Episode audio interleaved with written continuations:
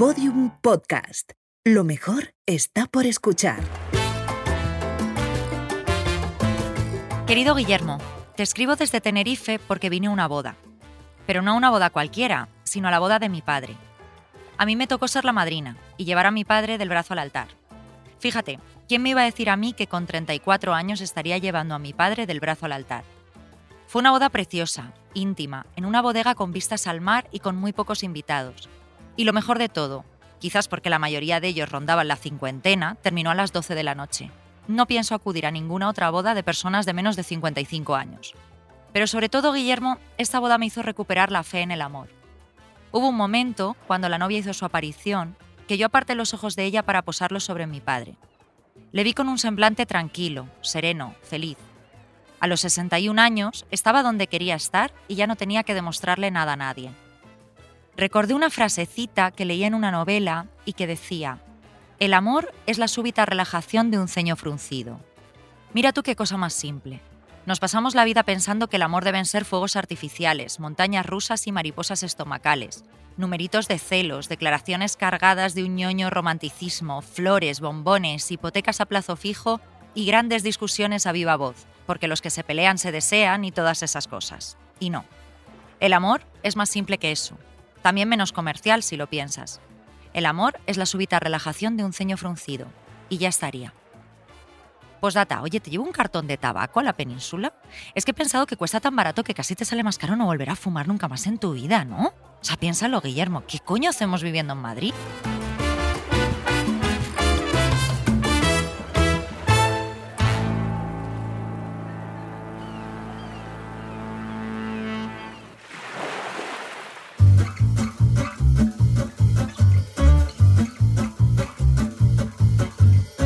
Arsénico Caviar. Episodio 24. Contra el amor.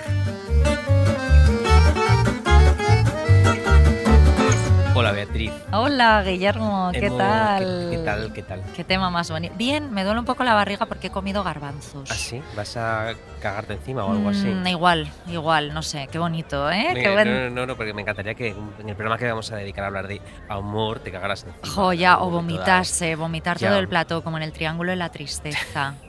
Pues sí, hemos venido a hablar de, de amor. Qué bonito. Eh, y yo reconozco que estoy un poco inquieto por este programa porque, porque voy a tener que hacer unos equilibrismos importantes, fíjate. Mm. Eh, porque yo tengo la sensación de que el amor es un tema al que uno solo se puede acercar si te lo crees del todo o si no te lo crees en absoluto. Eso es verdad. ¿no? O sea, desde la pasión y el arrebato ciego o desde el cinismo absoluto, de verlo así como con monóculo. Mm, eh, porque claro, luego acercarse a medias tintas es como estar, no, es como estar un poquito embarazada. O creer, o creer un poquito en Dios. Bueno, que Ser eso yo a veces lo hago. Ser un poquito bipolar, Ser eso un también se poco- ser puede. un poquito idiota. Bueno, pues gente un poquito Hay idiota. gente hay. un poquitito idiota. Sí, entonces, Mm. bueno, pues, pues a ver qué tal nos sale. A ver, yo creo que una cosa no está reñida con la otra, ¿eh, Guillermo? O sea, ¿cómo no vamos a creer en el amor, en el fondo, nosotros, que hemos sido personas afortunadas, creo yo? Mm, Mm, Tú más que yo, pero... Pues, la- pues sí, la verdad es que sí, sí. pero bueno. Y, mm, o sea, yo esto lo digo porque sé que hay mucha gente que en realidad nunca ha vivido el amor, ¿eh? Y no hablo de personitas a las que nunca hayan besado, tipo Drew Barrymore, que también, Mm. eh, sino quizás a personas que se han emparejado, pero como quien va al supermercado a última hora porque no tiene nada mm, con que cenar en la nevera, ¿no? o Sí, sea, solo- tiene la nevera vacía. Solo queda tortilla congelada. y, y un limón Sí. viejo, ¿no? Sí, o sea, pues como el, el limón, corazón de sus novios. el limón viejo. como el pito, que es como un limón viejo. Y, em, o sea, yo de verdad, yo sí que creo en esa conexión con otra persona, creo en el, en el enamoramiento, creo un poco en el romance, pero no soy una romántica. O sea, creo al mismo tiempo que el ideal de amor con el que hemos crecido es una cosa como súper tóxica, súper nociva y que al final pues consigue que muchísima gente sea profundamente infeliz por Pues- ello. Pues sí. ¿no? Fíjate que para hablar de este tema nos han traído a París. Mm. A París. Ya yo, qué bien viste todo el mundo. Qué bien viste y cuánta basura hay por la calle. Sí.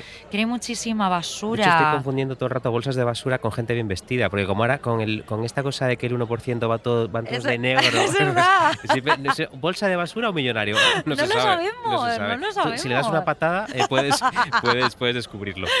Es que es como la ciudad cliché, ¿no? Como ninguna otra para tratar este tema en concreto. Pues Fíjate, sí. mira, todos esos gilipollas que tenemos ahí que están pidiéndose matrimonio en la Torre Eiffel creyéndose originales. Yo auguro 30 divorcios en menos, en menos de 5 años, Guillermo. Los señores quieren algo más.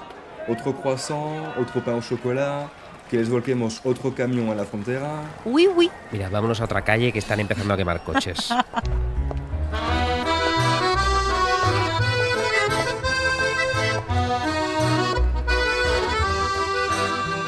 Pues eso, lo que te iba diciendo antes de que tuviéramos que huir de esos coches quemados, que... mm, De esa han- gente que nos perseguía con baguettes. Esos manifestantes que quieren jubilarse pronto y que van todos vestidos de Louis Vuitton. Qué maravilla de gente. Qué maravilla de ciudad. y todos fumando, manifestándose y fumando. Una baguette en una mano, un piti en la otra. Encendiéndose con los coches quemados. Qué con las maravilla. baterías. Que a mí me va a ser muy complicado hablar del amor porque me parece un concepto tan manido, no tan traído y tan llevado y tan corrompido que tengo la sensación de que a estas alturas de la película ya no quiere decir absolutamente nada. Ya, ¿no? Que, sí, sí.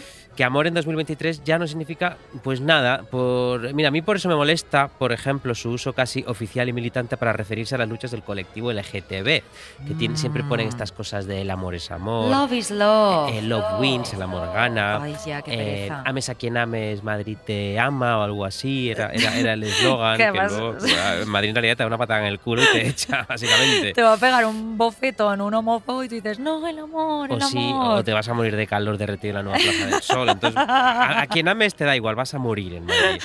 Eh, y, y a mí me, me- me llama la atención esta reivindicación del amor, porque luego, por ejemplo, he visto a gente en redes sociales que grita, puto podemito asqueroso, o, o bien, puta terfa de mierda, y luego pasa a su perfil y pone, love is love. Hashtag. Como hijo de puta. Hashtag love is love. Si me acabas de insultar, a mí o, o a quien sea.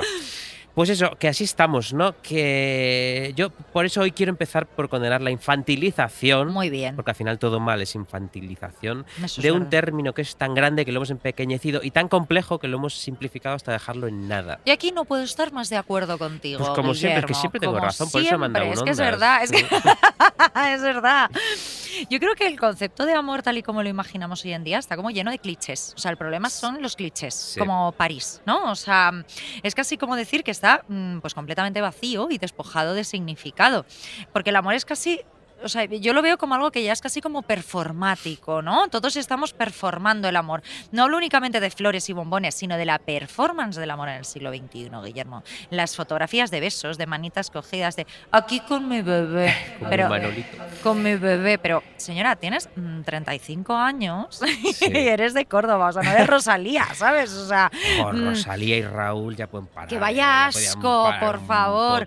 Eh, pero eso es un amor muy Kardashian, ¿eh? O sea, el amor de Rosalía es un amor muy Kardashian, que son muchos besos y luego divorcios millonarios, ¿Y ¿no? por qué Rosalía, que está en lista, escribe todo el rato mal? Que es una lo moda sé. que se me escapa. Como, Yo creo que es una cosa de la "Ah, gente Aquí joven. culiando, aquí culiando Sí. con mis amigos. Señora, aquí bailando con mis amigos. Porque además Rosalía ya tiene 30, Y es ¿no? muy o sea, ya lista, no es tan joven, y es muy una- lista. es una- podría ser de la Sorbona, de aquí al lado. Claro. Eh, ¿Y por qué escribe así? Supongo que es una forma de conectar con gente que no sabe escribir. Con- ¿o qué? ¿O qué? No sé. Quiere vender discos a gente analfabeta, no sabe cómo. Pues bueno, pues ser. eso, ¿no? Todas estas performances, el, el mundo Rosalía, los etiquetados en redes sociales, todos esos, ay, mírame, estoy enamorado, tengo a alguien que me quiere Mm, y no. hago todas estas cosas increíblemente consumistas y blancas a su lado, ¿no? Gastamos juntos. Gastamos, juntos. Esa es la cosa. Hashtag money wins. Fíjate que con el amor me sucede lo mismo que lo que hablábamos en el episodio del triunfo. Me da la sensación de que solo se consigue verdaderamente eh, fuera de la vista de la gente, ¿no? Sin grandes demostraciones públicas. Muestras privadas de afecto. Muestras privadas de afecto, Guillermo. O sea, yo siempre que veo una pareja hacer gala de celebraciones como por ejemplo San Valentín, ¿no? Con todo el pack Sí. del hotel, el champán y las fresas, a mí solo me sale pensar. O sea, aquí hay unos cuernos, aquí hay unos tochos. Te ha comprado el champán porque se o folla sea, a tu prima. Porque Eh, se folla a tu mejor amiga, la TikToker. O sea, el amor, ese sentimiento, al final solo puede ser íntimo, personal y privado. Guillermo. Sí, sí, es que es muy fuerte que, como dices, el amor se haya convertido en una especie de capital social. Bueno, bueno. ¿no? bueno. Porque si te has enamorado, has triunfado. Sí. Y bueno, y si te has casado, es que ya lo has megapetado. Eres Qué la puta la ama de toda de. Pontevedra. Menos mi padre y su mujer. Pero qué paleto es el resto de la gente. ¿eh? Sí, sí. eh, mira, el programa de hoy podría llamarse Contra esa cosa, en resumen, ¿no? Porque es que estamos, eh, no sabemos ni, de- ni- ni cómo... Contra eso. Contra eso que hay ahí. No sabemos ni cómo acercarnos a, a- a eso. Es, vamos también a confundir a una bolsa de basura con el amor, como los millonarios. ¿Es amor o es una bolsa de basura? Vamos a No comprobarlo. lo sé, depende de lo que haya dentro. Claro. eh, mira, po- podríamos salir de dudas preguntándole a nuestra amiga la RAE, que hace mucho que no la llamamos. Hace por mucho que no llamamos a la RAE, es Sí, sí. verdad, Entonces, es verdad. eh, le voy a pedir que nos dé la definición de amor, pero primero voy a pedir la definición número dos, porque Vale. es la buena. Sentimiento hacia una persona que naturalmente nos atrae y que, procurando reciprocidad en el deseo de unión, nos completa, alegra y da energía para convivir, comunicarnos y crear.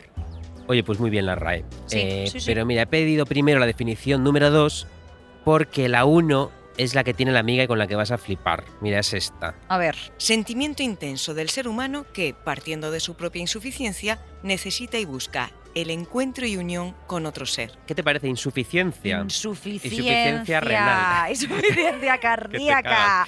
Eh, claro, esto es O fuerte. sea, parece y- una enfermedad, ¿eh? Sí, sí. O sea, de su propia insuficiencia necesita el órgano de esta otra Es- persona es o como no una podrá cosa sobrevivir. parasitaria este tipo de Sí, amor, ¿no? sí. Eh, es como que aquí la RAE nos ha salido un poco nihilista. Sí, sí. Porque parece que está reconociendo ese mal endémico del ser humano, más extendido que la diabetes y que el estrés y que el insomnio, que es nuestra manía de buscar fuera de nosotros mismos un sentimiento que deberíamos traer de serie. Sí. O, o al menos esforzarnos en cultivar en nuestro propio jardincito, en vez de robárselo al del jardincito de al lado. Claro. A ver, aquí voy a padecer Aida Nízar, esa pensadora, pero todo se reduce a quiérete a ti mismo.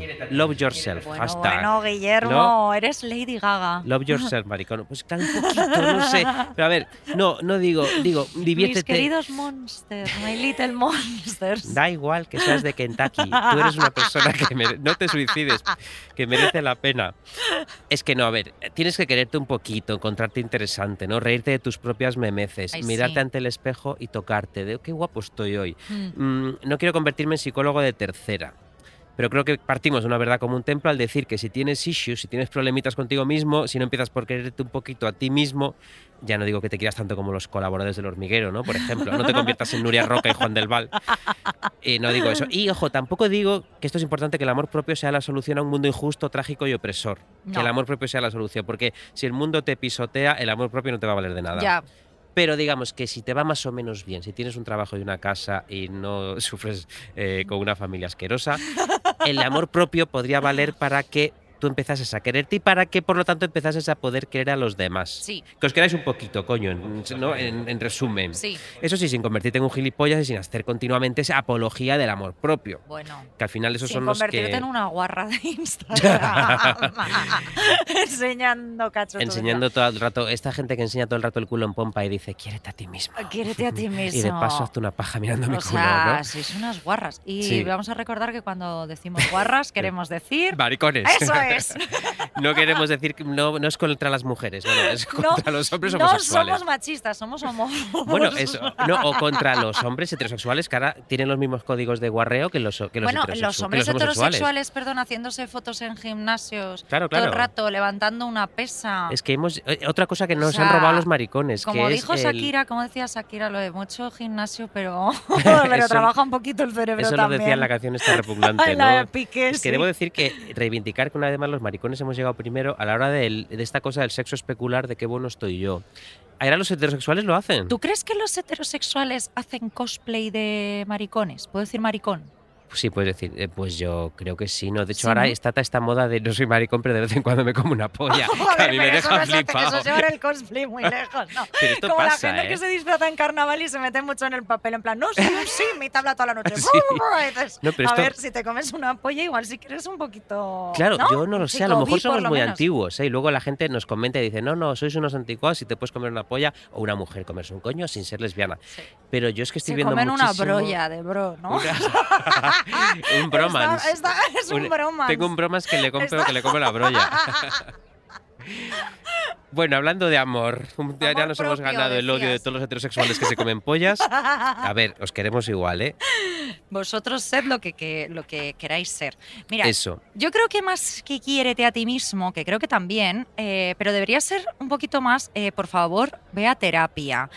Porque, ojo, mm, creo que buscar el amor fuera en otra persona a menudo tiene mucho que ver, como bien dices, con la falta de amor propio, pero también con no asumir una serie de carencias que puedas tener, de no ser consciente de una serie de defectos, de no querer aceptarlo, como por ejemplo ser feo, ¿no? Estás hablando de eso.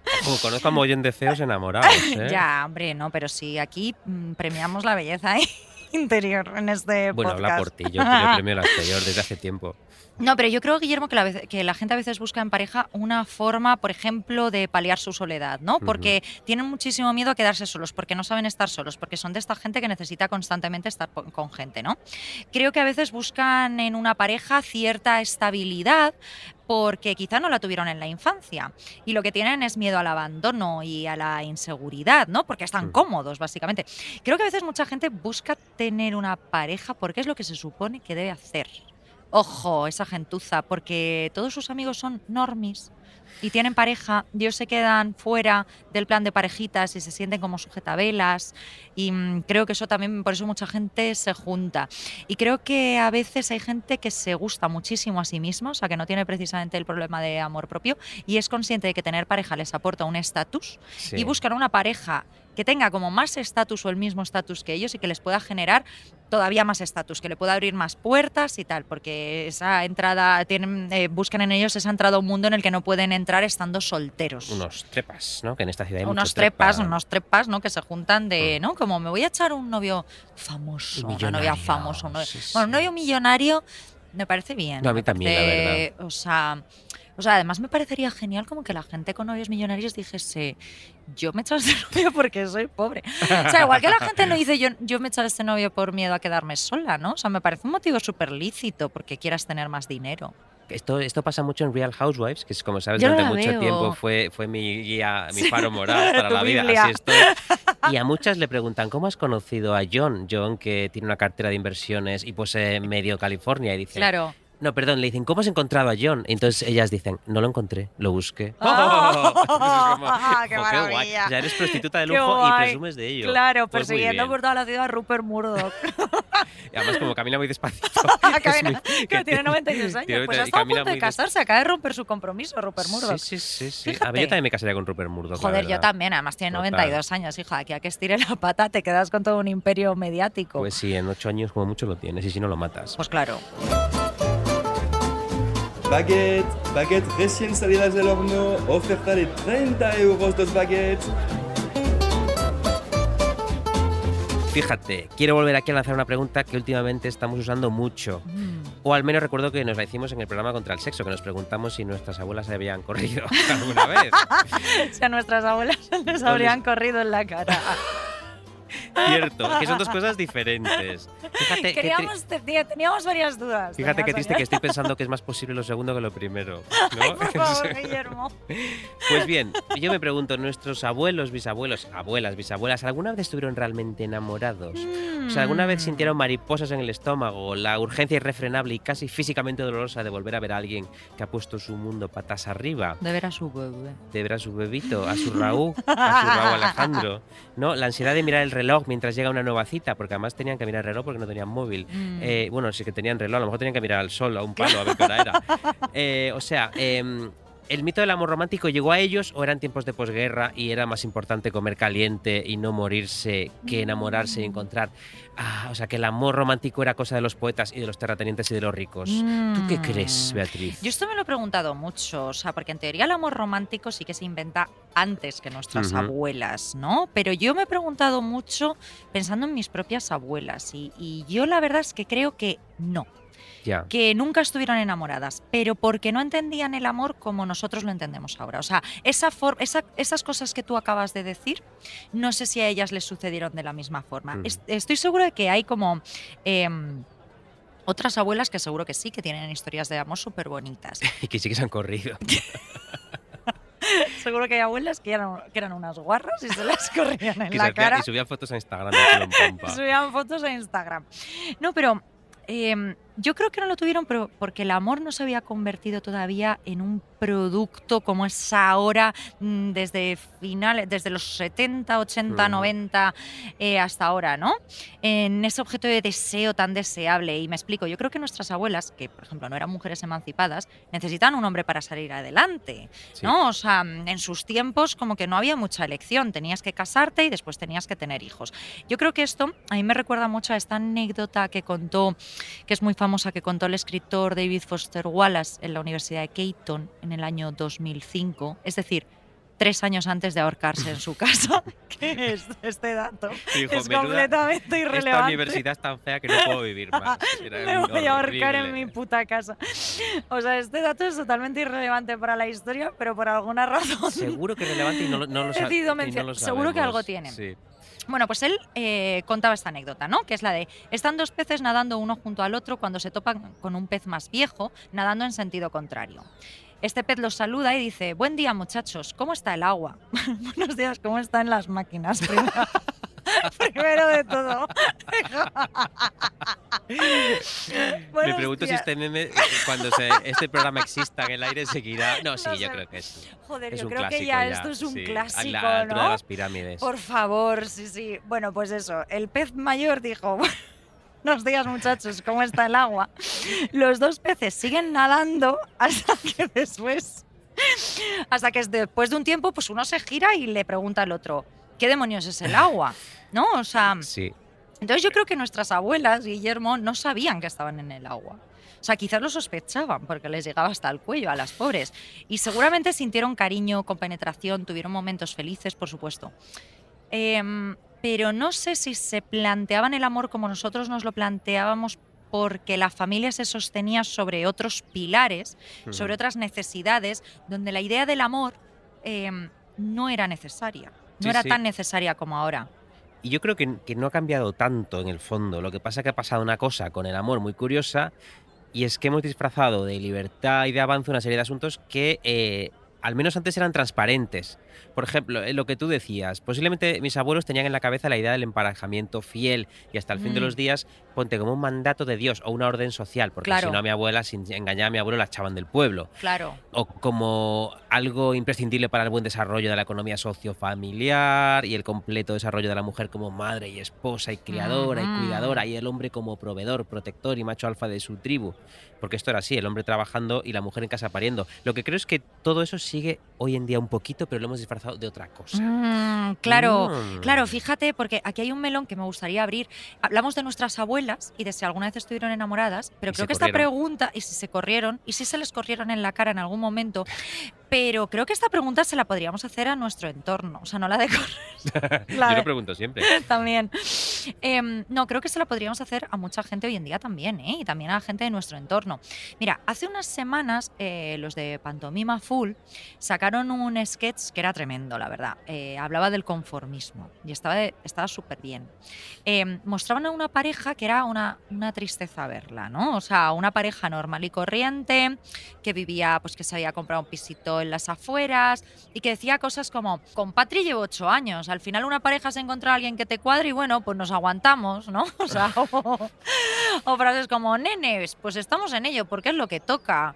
O "Mm, este verano iremos a Santa Pola, que es donde vamos todos los años, dejamos el apartamento alquilado de un año para otro. Qué horror, ¿ves? Es que O sea, nuestros abuelos. Claro, sí. claro, claro. Por eso te digo. Y fíjate, el sketch tuvo muchísimo éxito. Se creó muchísima conversación. ardieron las redes. Ardieron las redes, Ardieron las redes.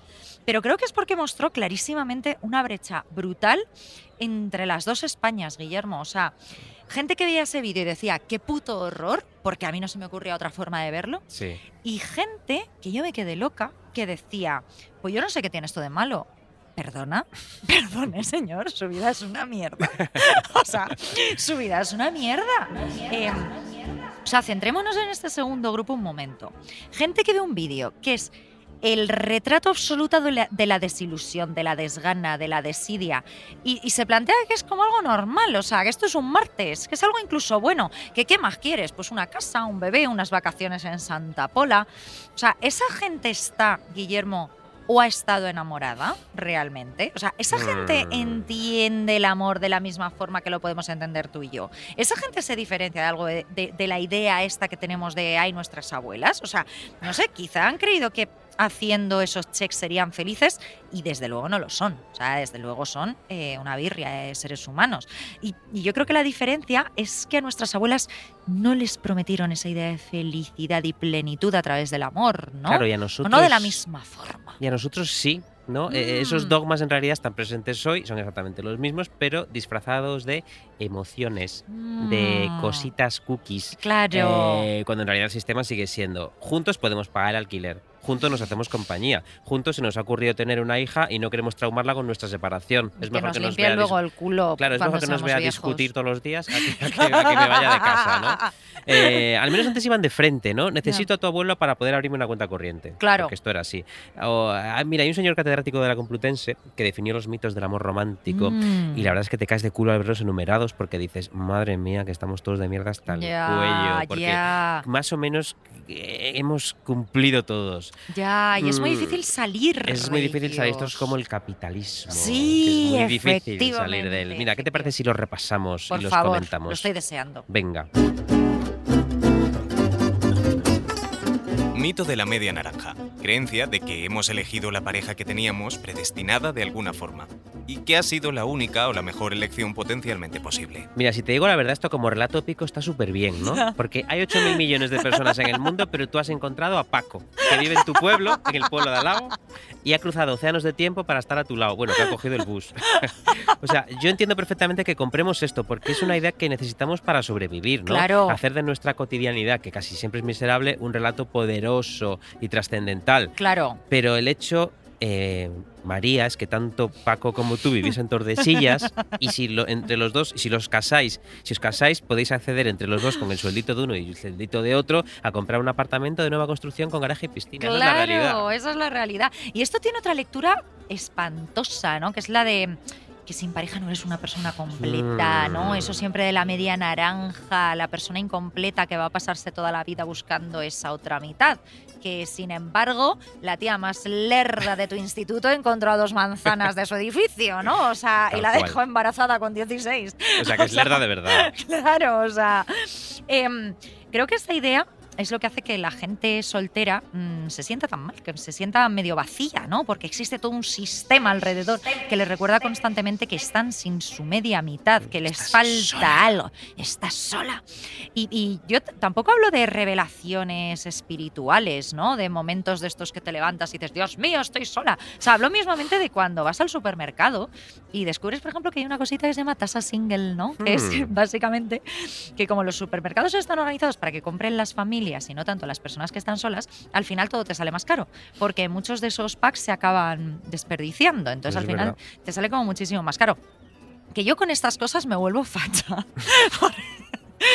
Porque yo de repente digo, hijos de puta, pago muchos impuestos a vuestros putos bebés y no me puedo comer una puta pera, joder. Me tengo que comprar seis. Seis peras. Seis putas peras, no me gusta tanto la pera, me vuelvo fascista. Bueno, y luego con esto pasa otra cosa, ¿no? Que es como, claro, está todo este relato épico que tú has dicho. Y Sí. a ti te han dicho toda la vida que vas a encontrar, que, que vas a encontrar a tu media naranja. Y mira tú por dónde la encuentras, como tú has dicho, en Tordesillas A Paco. a Paco. Encuentras a una persona fantástica con la que quieres compartir el resto de tu vida. Y de pronto, pues pasan 5, 10, 15 años y lo dejáis. O sea. ¿qué pasa aquí? ¿Qué pasa aquí? Eh, ¿Es que no era la persona adecuada? Claro, pues habrá que pensar eso, ¿no? Habrá que volver a crearse el relatito de, de ay, es que tengo muchos amores en mi vida, ¿no? O cosas así, porque es que si no, te vuelves loca. Vamos al siguiente mito, Guillermo. Vamos. Mito de la exclusividad. Creencia de que el amor romántico solo puede sentirse por una única persona al mismo tiempo. Mm, yo con esto tengo sentimientos encontrados, Mm, ¿eh? A ver, Porque, desarrolla. Por un lado pienso que estar el resto de tu vida con la misma persona es de locos, es Claro. una condena vital, ¿no? Por otro lado pienso que es la única manera de alcanzar un poco de paz y tranquilidad emocional, de no vivir en un continuo ay, enamorándose del tendero, del charcutero, del de la agencia de viajes, de nuestro primo Paco, que desde que está, este es el de Tordesillas, es el mismo, es que estoy obsesionado con él, que de repente ha ido al gimnasio y está bueno desde que ha es dejado a la patri. heterosexual, porque es claro, y ahora va al gimnasio y performa Claro, como un y, gay. performa- y te se come pollas de gay. vez en Se come cuando. pollas. Yo en este sentido te diré que admiro mucho a los poliamorosos, pero por otro Mm. lado pienso que no están muy bien de lo suyo. O sea, del mismo modo que ellos pensarán que yo no estoy muy bien de lo mío por estar Claro. con una sola persona y Claro. poner todos mis huevitos en la misma cesta. Claro. Eh, y, y también pienso mucho en. Con el poliamor pienso mucho en la intendencia, ¿no? En, joder, cuánto ruido en casa. ¿De qué tamaño compramos la cama? Eh, eh, el baño está todo el rato ocupado, porque aquí tanto poliamor están cagando todo el día, ¿no?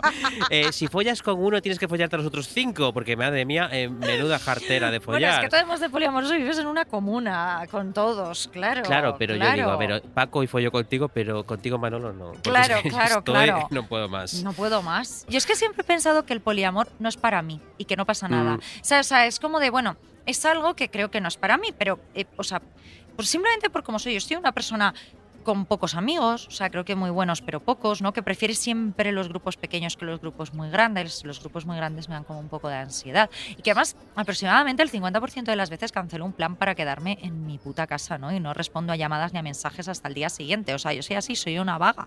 Y esto también me pasa en las relaciones, ¿no? Entonces, yo por esta regla de tres no sería capaz de tener dos parejas al mismo tiempo. No tengo tiempo suficiente, no podría dedicarles la misma atención ni el mismo interés. Y luego además como que me volvería loca mm, teniendo que planificar distintas citas. O sea, yo creo que al final les acabaría presentando y les diría, ¿por qué no os organizáis? y luego me decís que Dios veo a cada uno, como que me hiciesen una custodia compartida de la novia. ¿Sabes? O sea, em, y yo creo creo, igual es también por cómo estoy programada, porque este mito del amor romántico pues también se me ha metido hasta los huesos con tanto Disney y tanta mierda, ¿no? Pero también creo que no podría sentir la misma pasión, el mismo Mm. amor, ¿no? Mm, pero ojo, a mí lo que me parece tóxico de este mensaje en concreto es la creencia de que cuando estás con alguien no te va a gustar nadie nunca más. Ah, no, sí, Creo que esto es como una problemática. ¿eh? No digo que vayas a hacer nada, ni plantearte el poliamor, ni unos cuernazos bien puestos de toda la vida, pero chico, eh, no sé, cuando estás con alguien y llevas mucho tiempo, pues un sentirte guapa, un tonteo inocente, un jiji Sí, jaja. una mamada. Son estas cosas que de repente vuelves a casa como nuevo, queriendo más a tu pareja. ¿no? Claro, o sea, yo creo que es, que es natural, ¿no? Y que no pasa absolutamente nada. Em, que tampoco significa que hayas dejado de querer a tu pareja. No, Ojo, que igual dices, "Ah, acuerdo, sí, va a sí. salir. A ver, igual sí. Igual Paco te ha dejado de gustar. Eh, porque has ido al pueblo de al lado. Porque te has ido a vivir con, con Jonathan, ¿no? no, pero estoy contigo, con- con- estoy contigo. Sí, sí, un, un flirteíto te hace sentirte deseado, te hace sentirte, "Mm, todavía no soy un asco. Claro, Entonces vuelves a casa sintiéndote deseado y estás mejor con tu pareja. yo claro. creo. O sea, Sin ir más allá. Sin ir más allá. Bueno, y quien quiere ir más allá, que luego apechugue. Claro, que bueno, que vaya y que se las vaya, apañe que con luego su nos pareja cuente a ver con qué ha sus visto. varias parejas. Sí, Claro. sí. Mito del matrimonio o convivencia. Creencia de que el amor romántico pasional debe conducir a la unión estable de la pareja y constituirse en la única base del matrimonio o de la convivencia en pareja. Mira, yo creo que esto es algo que he sentido más por parte de mi entorno, bueno, no de mi entorno, de, de conocidos más bien, ¿no? Hmm. Que por mi parte cuando he tenido una relación, ¿no? Porque bueno, como ya sabrán nuestros oyentes o se imaginarán, eh, yo estoy en contra de las bodas, estoy Pues en de contra de los una. bebés. Bueno, pero la de mi padre, que eso es otra cosa, y porque tenían, porque tenía- estaba obligada, no me quedaba otra. Por eso me hicieron madrina, porque si no saben que igual digo, ay, ay no puedo. Oye, que me quedo en casa. Ay, papá, lo siento, no puedo. Claro. Eso y porque era en Tenerife. Que Ya. Pero en general estoy en contra de las bodas, estoy en contra de los bebés. Y de los de las bodas entre bebés. Y de las bodas entre bebés no me parecen bien. No. No me parecen del todo bien. Creo que no están preparados A ver, hay veces todavía. en que sí. No, Creo que broma. no tienen la cabecita formada. Tienen la cabeza esto que si se la aplastas un poco te haces un cenicero. Además, siempre se cagan encima durante el si quiero. es que son Es- completamente idiotas. No, por no. favor, no valen para nada. No se pueden casar. No se pueden casar. Stop bebés. Stop bebés. No, pero eh, sí que es verdad que parece que cuando eres una mujer cis heterosexual y empiezas a salir con un varón cis heterosexual, la pregunta sobre la boda o sobre los bebés o sobre cosas que no deberían ser de la puta incumbencia de nadie, eh, se convierte como en una pregunta obligatoria, ¿no? Y es que es un poco, es hasta maleducado. O sea, de, ¿y cuándo os vais a casar? Eh, señora, ¿y usted cuándo se va a divorciar de, de este marido? Que se hablan fatal, que llevan toda la comida hablándose fatal. O sea, yo tendría más motivos para preguntarlo.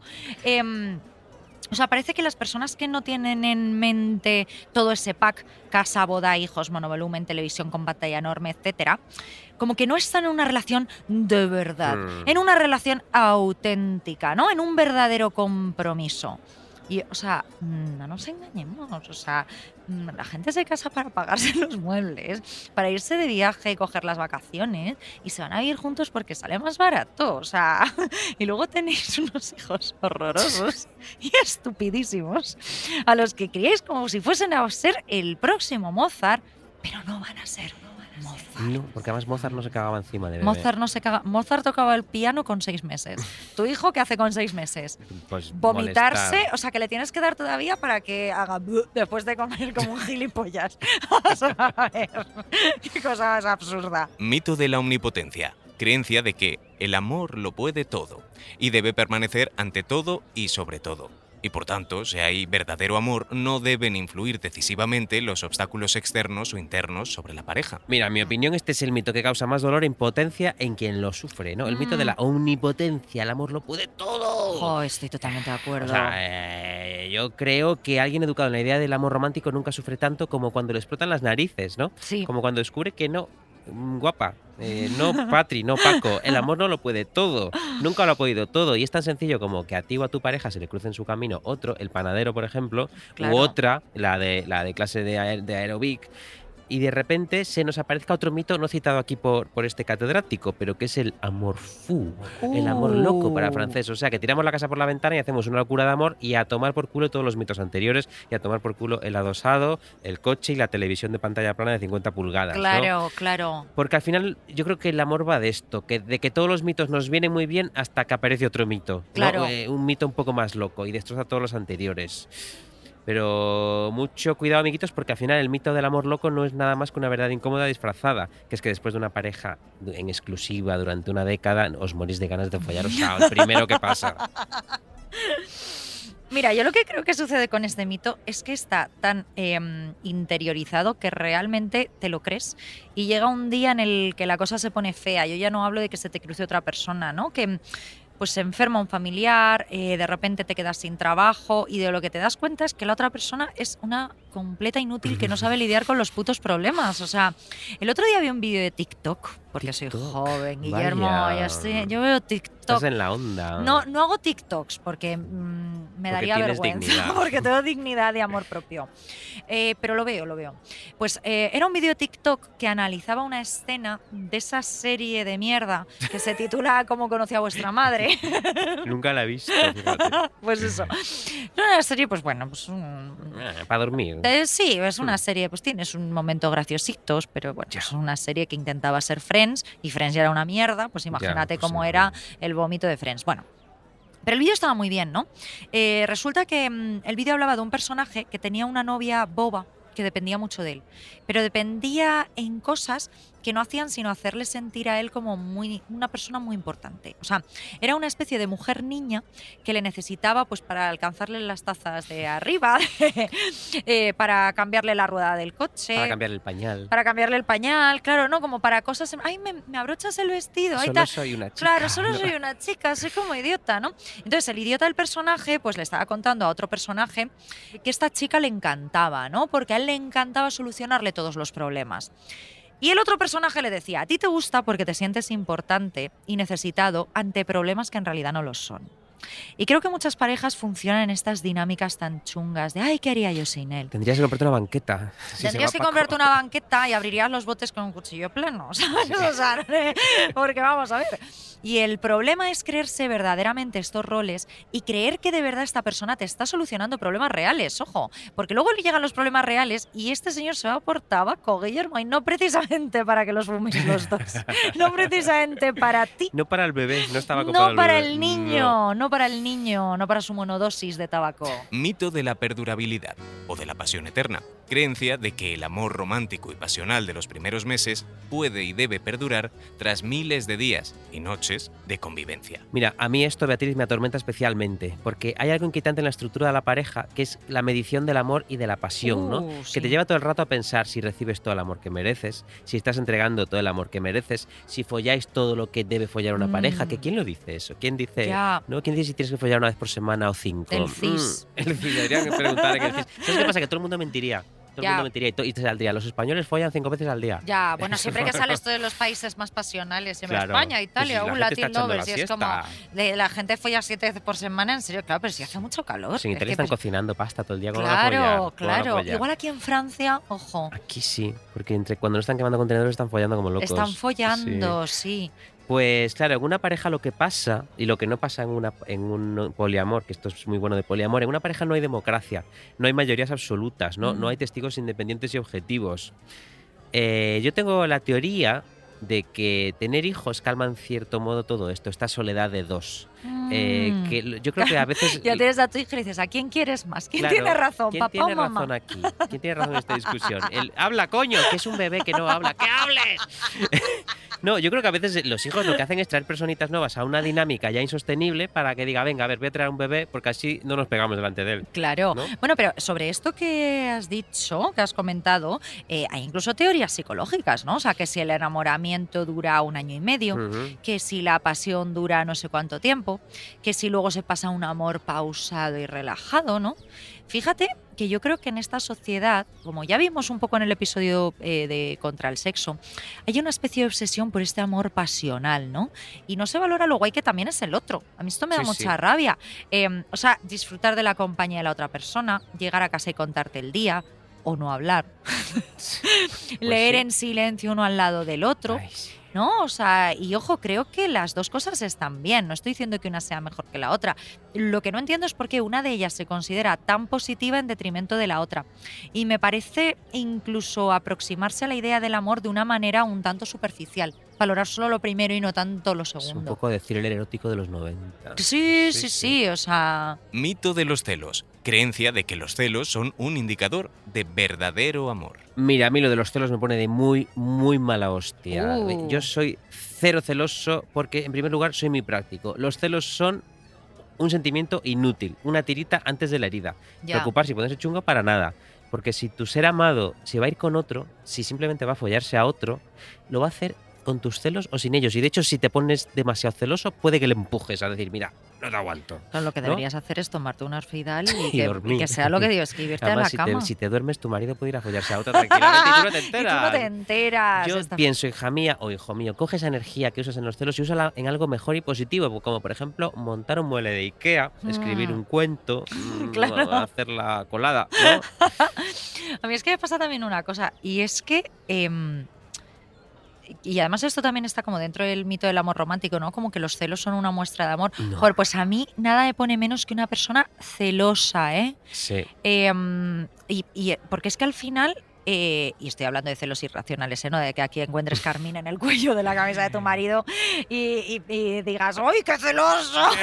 ¡Qué celosa! Que veas a una mujer saliendo en bragas de tu cama y digas, un momento, no Un voy a, no voy a ponerme celosa. No voy a todo". ponerme celosa, no, o sea, estoy hablando de todos estos, o sea, pues de los celos que al final, o sea, pues eso, como que son irracionales, no de que hayas visto un vídeo de tu marido en Pornhub follándose a su secretaria, ¿no? ¿Qué, qué ejemplos tan de los 90, eh? Tenemos Sí. en la mente cuando La hablamos de infidelidades, me Sobre todo gusta porque mucho. ya no hay secretarias en este nuevo mundo Ya con no hay. masivos. no hay su- tu marido follándose a Siri, ¿no? O sea, sí, más bien. Bueno, pues eso, que a mí los celos me, me tiran mucho para atrás, me parece como un síntoma enorme de inseguridad, ¿no? Y como de, de una necesidad absoluta de control. Y eso son dos red flags tremendas, ¿eh? O sea, ojito a estar con un señor que necesita reafirmarse en todo momento a través de ti, a través de que le trates como un rey, de que estés todo el tiempo pendiente y asegurándole de que es el mejor hombre sobre la faz de la tierra, porque mira, chico, no lo eres.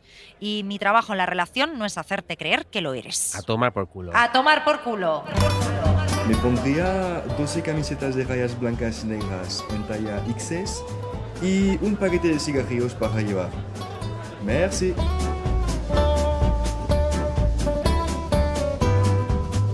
En resumen, todo esto que hemos repasado eh, es curioso porque sentimos que está mal y verbalizamos que está mal, pero por otro lado sentimos también que es la única manera de hacerlo, ¿no? No Mm. sabemos otra. eh, o sea, de enfrentarse al amor y, y al futuro, me refiero.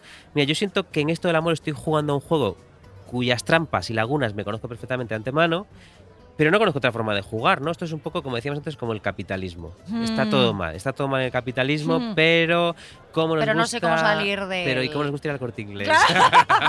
de la castellana, si puede ser. Porque es que nos sentimos vivos, y nos sentimos vivos enamorados y nos sentimos vivos en el corte inglés de la castellana. Claro, claro. O sea, yo creo que tenerlo presente ya te ahorra muchos quebraderos de cabeza, ¿eh? O sea, igual que tener presente todos los males del capitalismo y saber que no vas a heredar la empresa, te hace irte tranquilamente a tu hora de salida y apuntarte a un sindicato si te ponen problemas, ¿no? Mm, Yo creo que en mi vida sí que he evolucionado en esto del amor, Guillermo. O sea, creo que mi idea del amor ha cambiado radicalmente desde que era joven. Em, cuando era joven aguanté algunas cosas que hoy no toleraría. Em, me callaba muchas cosas por miedo a que me dejasen. ¿Tenías novio que se ponían pantalones pirata? Pues. Ah, claro, claro. Mm, creía que de verdad encontrar una pareja era una de las cosas más importantes en la vida. Y Mm. ahora creo que tener pareja puede ser genial, cuando es genial, y que es algo muy bonito, pero no me planteo cosas que antes me planteaba o hacía sin darme cuenta, como quizás no ver tanto a mis amigos por estar en una relación o cambiar partes de mi forma de ser por acomodarme más a esa otra persona, que creo que a veces es- en estas cosas seguimos cayendo y a veces son inevitables, Sí, ¿no? sí. Em, porque lo que me habían vendido es que estar sola, sobre todo ser una mujer sola, una soltera, una solterona, era lo putísimo peor. Pues sí. Yo por este motivo admiro mucho a la gente que rompe con estos mitos, que lo Mm. consigue, porque es muy difícil de conseguir. Es muy difícil. Mira, a mí me gustaría traer aquí un concepto que viene del poliamor y que me parece interesantísimo. Em, y que creo que todos deberíamos aplicarlo de alguna forma. Que se trata de un concepto que se llama anarquía relacional. que Mm. viene a decir que no hay que otorgar determinado poder y jerarquía a unas relaciones frente a otras, ¿no? Y mm, con esto estoy bastante de acuerdo, fíjate, o sea, ¿por qué tu pareja debe y tiene que ser más importante que tu mejor amigo, por poner un ejemplo, o que tus padres? O sea, Sí. este concepto a mí me parece interesantísimo porque creo que muchos de los problemas del mito del amor romántico vienen precisamente de estas jerarquías, de poner a tu interés romántico primero y por encima de todo, pase lo que pase. Pienso si, por ejemplo, rompiésemos con este mito, si no podríamos vivir en ese pedazo de apartamento de Recoletos, por ejemplo, dos parejas, ¿no? Mi pareja y yo y mi mejor amigo y su pareja, ¿no? O sea, como que sería una forma de romper este mito. Pienso en los esquemas mentales tan férreos que tenemos para que eso nos parezca completamente descabellado. Esa idea de vivir, pues vivo con mis dos mejores amigos que también son Sí, sí. pareja, ¿no? Más descabellado incluso que tener un trío, una relación abierta. O sea, lo que hacemos como para la idea de salvar la relación antes que. No, o sea, no Sí, sí. sé. Yo, fíjate, cuando estás describiendo este tipo de, de- de persona que pone a su pareja romántica por encima de todo, estoy pensando en el amigo pesado que siempre trae a su novia. O la amiga Bueno, pesada que siempre trae a su ¿Lo puedes dejar en casa? Sí, déjalo en casa que no pasa nada. No pasa nada. Déjale un tupper. Déjale un tupper e indica dónde están los cubiertos. Y además tienes que saber cuáles son tus amigos y cuál- Sí, o sea, sí. que hay veces que quieres ver a tus amigos a solas. Pero yo conozco a gente que lleva a sus parejas a la cena del trabajo. ¿Me estás Vea, hablando te lo en juro, serio? Te lo juro, luego te doy nombres. Pero esos son enfermos Eh, mentales. Claro, o es sea, como, claro, yo, yo sí estoy en el tra- yo diría, pero una cosa es que luego estés en una discoteca borracho y se aparezca. pase a tomarse una copa, pero que sí, esté pero... aquí sentada esa, esa señora, ¿no? Es como ese señor. Pero bueno, esto también me da pie a mí para reivindicar una cosa, esto que estabas diciendo, eh, que me parece muy interesante, que son como los compartimentos estancos en las parejas, ¿no? Mm. Espacios exclusivos de cada uno. Que, yo tenga mis amigos y que mi novio tenga sus amigos. Que yo salga sin ti y que tú salgas sin mí. Mm, a mí eso me que encanta. tú vayas a cenar los viernes con tu familia y yo vaya a comer los sábados con la mía. Eso no quita que de vez en cuando se reúnan. Sí, estoy sí, en contra sí. de que se reúnan, pero bueno, si tus familias, si vuestras familias se caen bien, pues mira, eres rara, yo te, yo, yo te respeto, que se reúnan. Y voy un paso más allá y me meto en un charco para reivindicar incluso los secretos, que haya cosas sin contar, ¿eh? Y con esto no hablo de, ni de infidelidades ni de deslealtades, que a veces la deslealtad es peor que la infidelidad. Hombre. No, hablo de cosas que simplemente no cuentas, que te guardas porque sí. Eh, es que no hay nada que pa- me parezca más tóxico y más chungo que yo a mi pareja se lo cuento todo. Bueno, ya. se lo o consulto sea, todo, lo sabe todo de mí. Pues oye, debe tener la cabeza como un bombo. Debe ¿eh? tener la cabeza como un... bo- Y además, o sea, también qué manera de cargarse la relación. Imagínate que tu pareja sea la única persona o la persona a la que le cuentas absolutamente todas las cosas. Que llegas a casa y te estás quejando del trabajo tres horas. O sea, tu pareja está hasta los cojones. Sí, ti. sí. O sea, Y cuidado con darle demasiada información a tu pareja, porque luego cuando discutáis te va a decir, tú cállate, que en el trabajo no es un desastre y no sabes usar la fotocopiadora, porque se lo has contado tú, porque se lo has contado tú. Mira, eh, yo también, esto de guardarse información también pienso que es una cosa muy práctica, porque si lo piensas, una de las partes bonitas del, en- del enamoramiento inicial, de cuando conoces a una persona, es ir revelándote poco a poco, ¿no? Ir enseñando al otro quién eres y construyendo un personaje, no digo que mientas, pero digo que construyes, haces de ti un personaje interesante, que te guste, que consideras seductor, con cierto misterio, sí. Eh, pues un consejo te voy a dar que vale para todo en la vida. Para las calorías, para el amor o para la... Dosifica, dosifica, amiga, amiga, dosifica. O sea, dosifica lo que cuentas de ti a la persona amada. Y de esta manera, por ejemplo, en vuestra cena de 20 aniversario, podrás decirle, por cierto, ¿tú sabes que durante un año de mi vida fui, ponte, paleontólogo en Perú? Uy, ¡Ah! dices, ay, Y dice, Ana, no me habías dicho nada. qué nuevo hombre No me habías dicho nada. mis ojos, claro, cuéntame, cuéntame. ¿Encontraste algún dinosaurio? Y luego de repente ahí vuelves a revelarte, vuelves a ser un desconocido ante el ser amado. De nuevo te descubre, Mm. de nuevo te conoce. De, de algún modo has nacido de nuevo ante tu pareja. Y eso es muy bonito. Eso me parece súper bonito, me parece Pues súper sí. interesante, me parece súper interesante, porque además si vas a estar tanto tiempo juntos, o si esperas, como tú decías al principio de la relación, pues esperas que esa relación dure, ¿no? Pues Claro. guárdate algún misterio. O sea, y luego si no dura, si te dejan, dices, por cierto, ya que me dejas que he sido paleontólogo en Perú. No, también te vas y dices, y dices, hostia, qué guay, ¿no? O sea, Ya. te vas como con algo, una información nueva, Claro, una bomba. jódete que te pierdes una un bomba paleontólogo. informativa. Mira, sí. a mí la verdad es que algo que me cambió mucho la perspectiva sobre el tema del amor, creo que fue eh, el hecho de que mis padres estén divorciados. Sí, aquí que rec- mucho... Recordemos en un episodio que dijiste que, que creímos que había sido cuando eras una niña de tres años y fue como con 20. Tenía 46 años cuando se divorciaron mis padres. No, em, es verdad, sí. Yo, tendría 21 o algo así. Bueno, pero siempre es un trago, sea la edad que sea. No, hombre, es muy Siempre es desagradable, es muy desagradable. desagradable. Y veo, noto mucho la diferencia entre gente cuyos padres están casados que digo, uy, uy, qué cosa ¿Sí? más rara. Yo creo que están todos mal de la cabeza igual. Ya, ¿eh? no. no, no, pero como que noto que hay ahí como otra idea del amor. Que yo Sí, creo ¿tú que, crees? fíjate, yo creo que todos los padres en algún momento de su vida se deberían divorciar. Porque creo que los hijos salen mejores. Puede ser, ¿eh? O sea, aunque sea eso, con 20 años, ya cuando tu hijo esté en la universidad, como me pasó a mí, pero yo creo que sí, yo creo que sí. Mira, una vez tuve un novio eh, que era completamente imbécil, eh, por cierto, estaba buenísimo, pero era, Nombres. Lo digo, bueno, mira, como, Bueno, da igual. como en realidad era de Dublín y vive en Berlín, John Stacey. se llamaba y era Ah. un Pero gilipollas. uno que estaba bueno, ¿no? Estaba buenísimo. Joder, ya sé quién es. Es que estaba Creo sé quién es. buenísimo, Creo que lo vi una vez. Sí, estaba muy bueno, estaba muy bueno, pero era pues completamente imbécil. Em, y una vez me preguntó, haciéndose el psicoanalista, que si creía que el hecho de que mis padres estuviesen divorciados me había hecho ser una cínica en torno al amor. O sea, ¿tú te crees? El tío Mm. Y imbécil. esto encima en inglés, Y con acento escocés. Claro, con acento irlandés. Eso, O irlandés. sea, me lo dijo fumándose una pipa y entregándome un trébol. Y con la falda, y con, y con una falda de cuadro. No son los pela- escoceses pelando otra vez, una perdona. patata, pelando una patata. Bueno, yo creo que esto me lo preguntó porque claramente pues yo no estaba enamorada de él y algo se debía oler. Eh, pero yo le dije que la verdad es que no. O sea, que a mí que mis, pa- mis padres yo considero que se quisieron muchísimo durante mucho tiempo y después se divorciaron. Como gente civilizada. Como gente civilizada, claro. Y esas cosas pasan y no pasa nada. O sea, más que estar toda la vida con una persona que dices, podría respirar más bajito, ¿sabes? O sea, estas Podría no parejas, de- vivir. este odio soterrado en estas Sí. parejas, ¿no? O sea, yo creo que eso, que cuando empiezas una relación está claro que esperas que dure. Pero yo pienso eh, en que dure mientras dure la felicidad, ¿no? Y me parece que una relación más corta puede ser tan valiosa como una que dure 20 años. Pues sí. Y fíjate, ya podemos llevar esto hasta el extremo. Porque antes decía Vamos. que admiro mucho a la gente que pasa de estos mitos. Y, eh, y- y cuando hablo de llevar esto hasta el extremo y de tener relaciones muy cortas, hablo de no tener ninguna, ¿no? O sea, claro, claro. La, a la gente soltera, la gente que lucha contra los mitos del amor, negándolos, directamente negándolos, Mm. pasando del asunto del amor.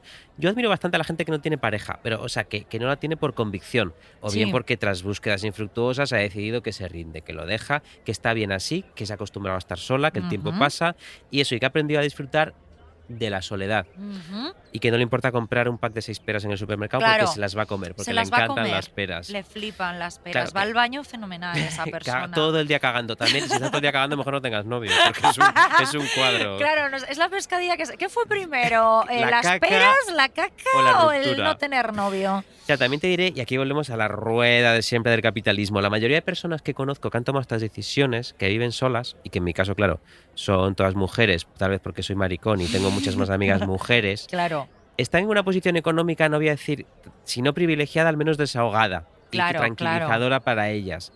Porque el capitalismo también se ha encargado de crear un mundo que está siempre diseñado para dos, como bien decías, con las peras.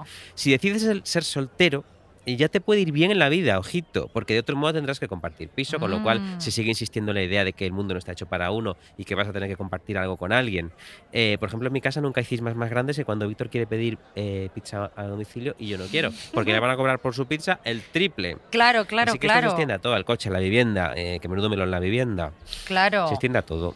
A ver, yo creo que lo que has dicho, no creo que lo de que sean mujeres sea casualidad. No creo que es porque Hmm. seas maricón, No. fíjate. Em, piensa en que cuando los hombres mayores, por ejemplo, se quedan viudos, a los 15 días ya están con otra mujer. O Pues sea, si no se verdad. han liado directamente con la cuidadora de, de la mujer que se ha muerto, ¿no? Es verdad, mi padre O sea, tenía novias todo el rato. Todo claro, el rato sí, novias, sí. novias, novias, sí. Mientras que muchas mujeres mayores que se quedan viudas, de pronto hacen mil planes con las amigas, se apuntan a mil cursos, viven su vida sin pensar en que hay un señor en casa al que le tienen que hacer la cena. O sea, son como Mm. felices, están plenas. Esto que has ¿eh? dicho de señoras sol- eh, mayores solteras o viudas o lo que sea, o Mm. divorciadas, me recuerda algo muy bonito que leí, no sé quién lo dijo, pero que era, el teatro se mantiene de señoras mayores, viudas, solteras o divorciadas que van al teatro. Total, Porque total. ningún señor mayor heterosexual lo verás en el teatro si no es acompañando a su señora. Bueno, y qué raro es que dos señores mayores se vayan de viaje juntos. Ya, pero ya, sin embargo, una señora claro que van a decir, "Oh, parecemos maricones, ¿sabes? Sí, pero sí. sin embargo, las mujeres Pues sí. se van ellas de viaje juntas y es que demás. el o sea, problema del mundo son los hombres heterosexuales. son los hombres heterosexuales. Aquí quería llegar. O no, sea, no, no. yo creo de verdad que en la actualidad hay muchas mujeres que han decidido dejar de aguantar las gilipolleces de los tíos, Guillermo. Pues, O mm, sea, que ya tienen clarísimo que no van a ser la madre de un señor, que no le van a aguantar ni media. Y como que tampoco son tan ilusas ya para pensar que les va a llegar un buen día un príncipe azul, ¿no? O sea, el otro día una amiga y yo eh, estábamos hablando, mm, no sé muy bien por qué, de bricolaje. Era con tu amiga Bollera. No era bollera. Ah, y bien. estábamos, éramos dos chicas heterosexuales hablando de bricolaje. Yo le estaba diciendo como, eh, pues como en, en un piso de alquiler eh, hice hace tiempo una mini reforma de la cocina, simplemente pintando. Eh, ella me estaba contando que se lo pasaba pipa montando muebles.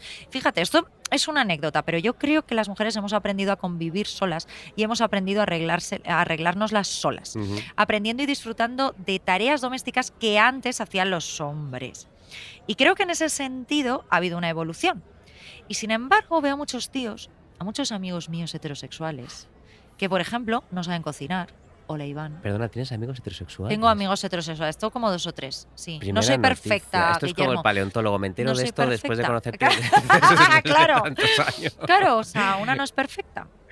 Bueno, Bueno, me parece bien. Sí, pues que, eh, que- que es gente que todavía no se apaña bien con la compra. Y yo estoy segura de que hay muchos hombres heterosexuales que se han vuelto cocinillas, eh, pero por norma general yo no es lo que tengo a mi alrededor. Y en este sentido ha habido una involución. ¿Por qué cuento esto? Tú pones a esta mujer de la que te hablo y a este hombre del que te hablo frente a frente. Y dime quién sale ganando y quién sale perdiendo en una convivencia, Guillermo. Si como tú dices no hay una necesidad económica, ¿para qué te vas a emparejar a la antigua usanza? Para Ya. ser la madre de un señor, la enfermera, la psicóloga, la cocinera. No, no. Anda a tomar por culo y encima ahora tienes que montar tú también los muebles de Ikea. No, no, si hay que cambiar pañales que sea de jóvenes atractivos, no de, no de señores viejos seniles. No, no, no. Es que esto es una revelación importante, ¿eh? ¿no? Que, Mm. que al final el mito del amor es como imperecedero para el hombre heterosexual, Mm. que efectivamente busca con- eh, continuamente compañía. Como te dije, yo por ejemplo me acuerdo del caso de mi padre que siempre tenía noviecitas. Claro. Y digo heterosexual eh, porque, ojo, creo que hay mucho viejo maricón y vieja lesbiana que también dice, mira, estoy bien solo. sí. Aunque echen sus polvos, se busquen sus desahogos, tengan sus cosas. Al final esta cosa codependiente afecta pues a los tíos, a los bros, a los cracks, a los jefes. Total, señores, son siempre señores. ¿Tú te acuerdas ese hilo de Reddit? Perdona, este inciso maravilloso. ¿Recuerdas este hilo de Reddit en el que una mujer descubría que su novio no se limpiaba el culo porque le parecía una cosa gay? Qué asco. le parecía una cosa gay. Esto sucedía en Estados Unidos, por Pues, eh, supuesto. Cuando descubra que todos los gays nos limpiamos el Eh, claro, culo. claro. A él le parecía gay como tocarse el ojete. O sea, tenía razón, porque todos los gays nos limpiamos el culo. Claro, es súper homosexual limpiarse el culo de, de zurraspas, es que de verdad. Esto, eso, como te decía, sucedía en Estados Unidos, claro, que es el El vertedero de la humanidad. El contenedor. No como París, que mira que, Pues toda la gente lleva el culo limpísimo. Sí, aquí sí, en yo lo acabo de comprobar, luego te cuento cómo. Claro, pues en este vertedero eh, sucedía esto, pero es que resulta que muchísimas mujeres respondieron a este hilo. O sea, tú imagínate, hombres que no se que limpiaban el ojete, mismo. diciendo que les pasaba lo mismo con sus parejas. Hombres que no se limpiaban el Pero, y ojete, una cosa, Guillermo. cagar no les parecía gay, porque es una cosa saliendo Por de tu culo. O sea, no hay nada más maricón que eso.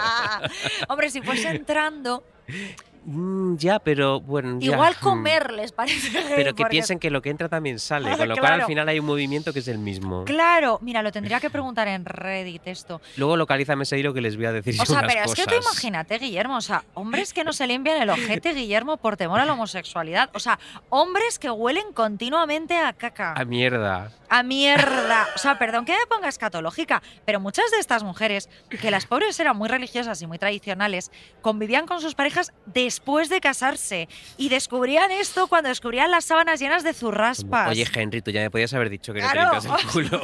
o sea, Henry, porque las sábanas son marrones. Es que qué asco. O sea, ¿cómo no van a quedarse solos? Es que de verdad, o sea, nunca vino más a pelo la frase tienen la inteligencia suficiente para no cagarse encima, pero para limpiarse ya no lo tienen. ¿Sabes lo peor de todo? Que estos hombres que no se limpian el culo encuentran nuevas novias continuamente, Total, estoy seguro. total, estoy o seguro. sea, y que no lo encuentras son las chicas, eh, porque dicen, ay, es que es muy rara, le gusta... Le gusta sexo en Nueva York. es una petarda. Pero señor, si usted no se limpia el ojete, o sea, ¿qué me está diciendo? Fíjate que estamos llamando tonto a todo el mundo que no se limpia el culo. Y aparte también tonto a todo el mundo que cae en los mitos del amor romántico. Pero por otro lado, eh, voy a decir, para poner aquí así un poco de. just- ya que hablamos de amor romántico, pues de amor romántico. Voy a decir que a mí me parece que hay cierta belleza en el hecho de poner toda tu esperanza y alegría en una cestita y permitir que todo se vaya con ella, ¿no? Porque tú cuando te enamoras es un poco que te dices, venga, a ver qué me pasa, te arriesgas, te, te tiras. ilusión, Cuando sí. te enamoras te tiras del trampolín, ¿no? Sí, un poquito. sí, sí. Entonces, yo en, esa, en ese sacrificio veo mucha belleza. Y no debería aplaudir esta actitud porque no es nada moderno y de hecho contradice muchas de las cosas que hemos dicho ahora en el programa. Pero a veces enamorarse equivale a cagarla. Y cagarla es Mm. algo que en Arsénico Caviar defendemos todo el rato. Somos fans. No cagar sin limpiarse el culo, no. Cagarla, ¿no? Cagarla y después tener unas toallitas o darse una ducha, lo que sea un necesario. bidet, que pero aquí en, cagarla. aquí en París em, han inventado el bidet, que El es una cosa bidet. súper práctica. ¿Mm? Yo creo que la idea de querer a alguien y saber que existe la posibilidad de perderlo y de que eso nos haga profundamente desdichados, nos hace sentir también a la vez muy vivos. Mm. Y desde un punto de vista egoísta, que alguien nos ame equivale a dejar una especie de estela, yo creo, en la vida. Mm. Porque piensa, si tú te mueres siendo amado, vas a dejar en alguien un hueco y un dolor tan grande que casi equivale a la inmortalidad, Mm. a seguir vivo para siempre dentro de ese duelo. Ay, qué bonito. Una vez leí una cosa que me pareció en principio muy cursi, pero luego pensándolo no estaba del todo desencaminada. Decía que lo contrario a la muerte no es la vida, sino el amor. No sé quién lo dijo, pero puede que hubiese algo de verdad, ¿eh? Que, que si el ser humano busca con tanta desesperación ser amado, es porque sabe que lograr eso, lograr encontrar el amor, es lo más parecido a trascender, a no morirse nunca del todo. ¡Ay, qué bonito, Guillermo! te parece? qué A ver, me ha parecido muy bonito, aunque quizás un poquito cursi. Ya es que me he dejado llevar por París. Un poquito cursi para lo que nuestros oyentes están Ya. acostumbrados. Así que, ¿qué No te sé. parece si terminamos con un clásico? con un ¿Cuál? buen eructo. Hay un buen eructo. Un buen eructo para rebajar el nivel de ñoñería. Pero un buen eructo, por favor, en francés. Un por eructo. favor, en francés, un eructo. A ver.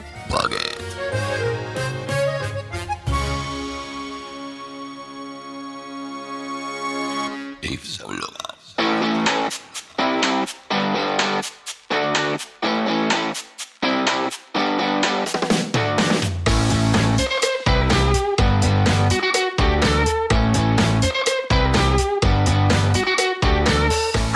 Caviar es un podcast original de Podium con dirección y guion de Beatriz Serrano y Guillermo Alonso.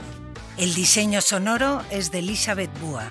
La producción ejecutiva es de Lourdes Moreno Cazalla y la coordinación del proyecto es de Jesús Blanquiño.